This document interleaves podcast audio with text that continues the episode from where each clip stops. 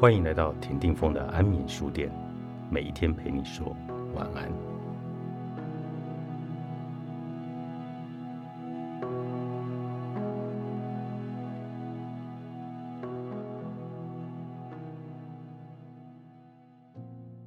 太拿自己当根葱的人，往往特别喜欢装蒜。初相识，大家会以为她是个不喜欢社交的女上司，但相处久了，就会发现跟他共事很舒服，没有居高临下的压迫感，也没有我们不熟的距离感。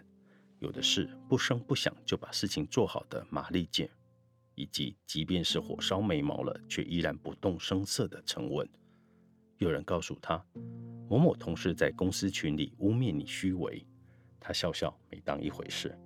别的部门主管提醒他，当心有人让你背黑锅，他依然只是笑笑。甚至是劈过腿的前男友阴错阳差的来公司谈业务，作为接待方的他也表现得处处得体，没有一丝一毫的难堪和怨气。他怒不出来，是因为他明白，生气没用，争气才行。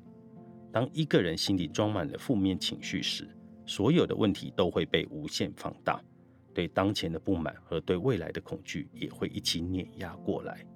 光凭忍是远远不够的，还要试着转移注意力，找人倾诉以及闭嘴。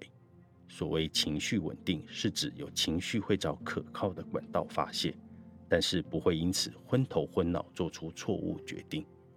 换言之，当着长辈或者主管的面拍桌子说狠话，都算不上勇敢。向自己熟悉的人乱发怒、摆臭脸，也不算厉害。准确的说，这些都是情绪失控的表现。越是什么都没有的人，就越害怕被人瞧不起；越是弱，就越容易怒。而那些真正厉害的角色，都是不温不火的。这些厉害，不是指社交上的圆滑和做人上的世故，而是面对那些不喜欢的人和事的时候。竟不表现出反感，也不讨好迎合。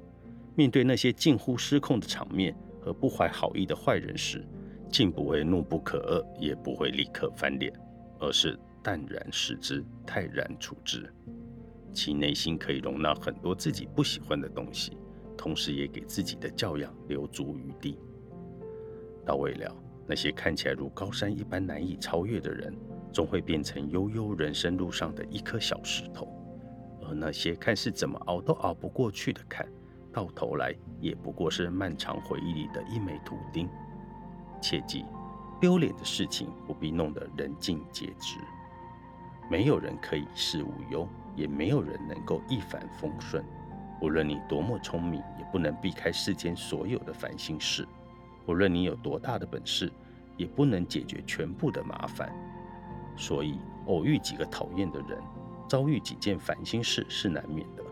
楼上四岁半的小屁孩不会因为你想要休息就马上变得静悄悄，卖票的大婶不会因为你心灵美就给你好脸色，排队的人不会因为你守了秩序也跟着规规矩矩，朋友不会因为你诚实守信就对你一言九鼎，亲人不会因为你有难言之隐就全然的理解你。遇到这些难搞的事情，生气可以。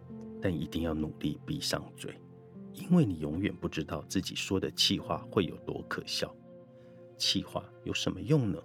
无非是看着别人做了蠢事，而你却卖力的替他表现出笨蛋的样子来。所以在离开的时候，别把门摔得太狠，因为你有可能还要回来。当意见不合的时候，别把话说得太绝，因为你还有可能会后悔。多一分忍耐，就少几次后悔；多几个台阶，少唠几次狠话，就少一些难堪，就多了一些余地。这样的你才会显得沉稳。明知道他不喜欢自己，你也不会因此上火；就算他刻意讨好，你也不会和他走得太近。这种让人羡慕的沉稳，是旁人理解不了的。